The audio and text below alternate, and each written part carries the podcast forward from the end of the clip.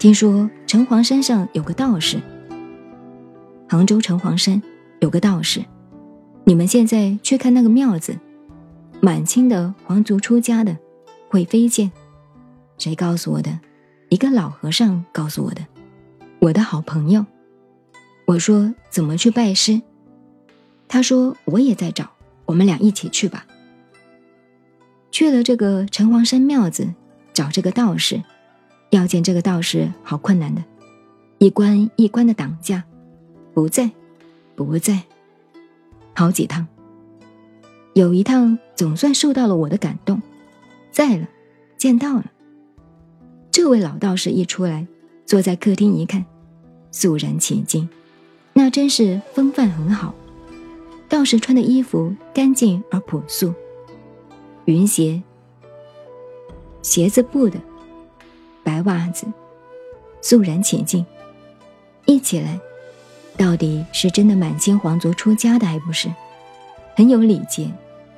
然后坐下，请喝茶，然后就贵姓啊？府上哪里呀？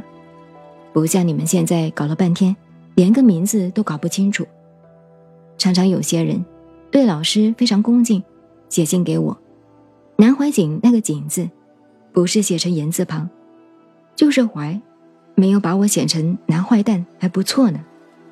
不然南怀瑾就变成“男坏蛋”了。有个“瑾”字，你们很多同学写信来，“瑾”字都写错了。里面是非常恭敬，名字都搞不清楚。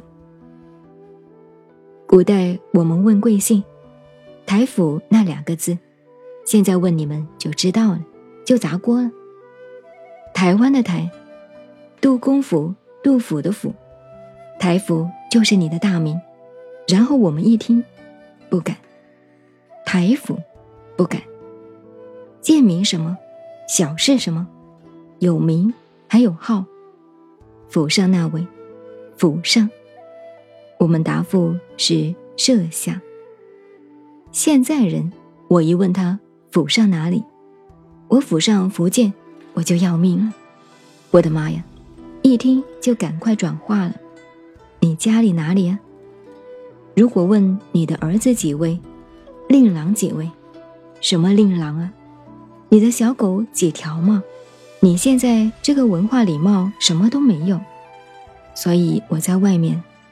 这个儿子有一次，从小就教他们。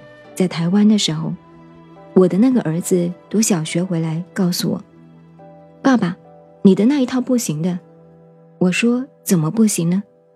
我到同学家里，人家问我：“这个我设下浙江。”他说：“他的那个爸爸就愣住了。”听不懂设下，我就晓得他不对，我就说我的家里是浙江人，不过我也没有到过，这样一遍就说通了。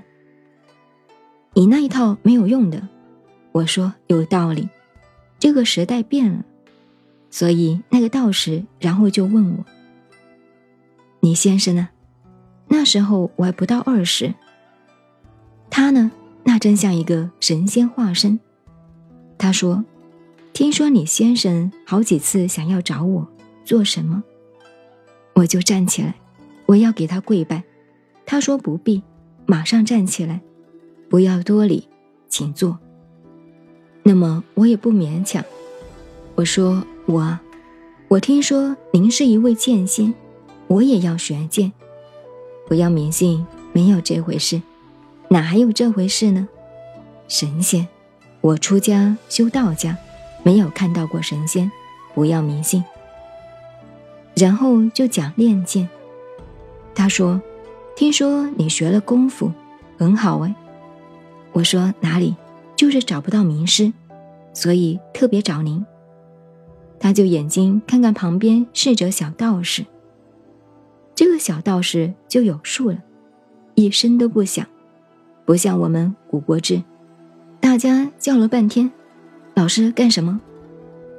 那些小道士、小和尚聪明的很，师傅一看，他马上去拿一把剑，站在旁边。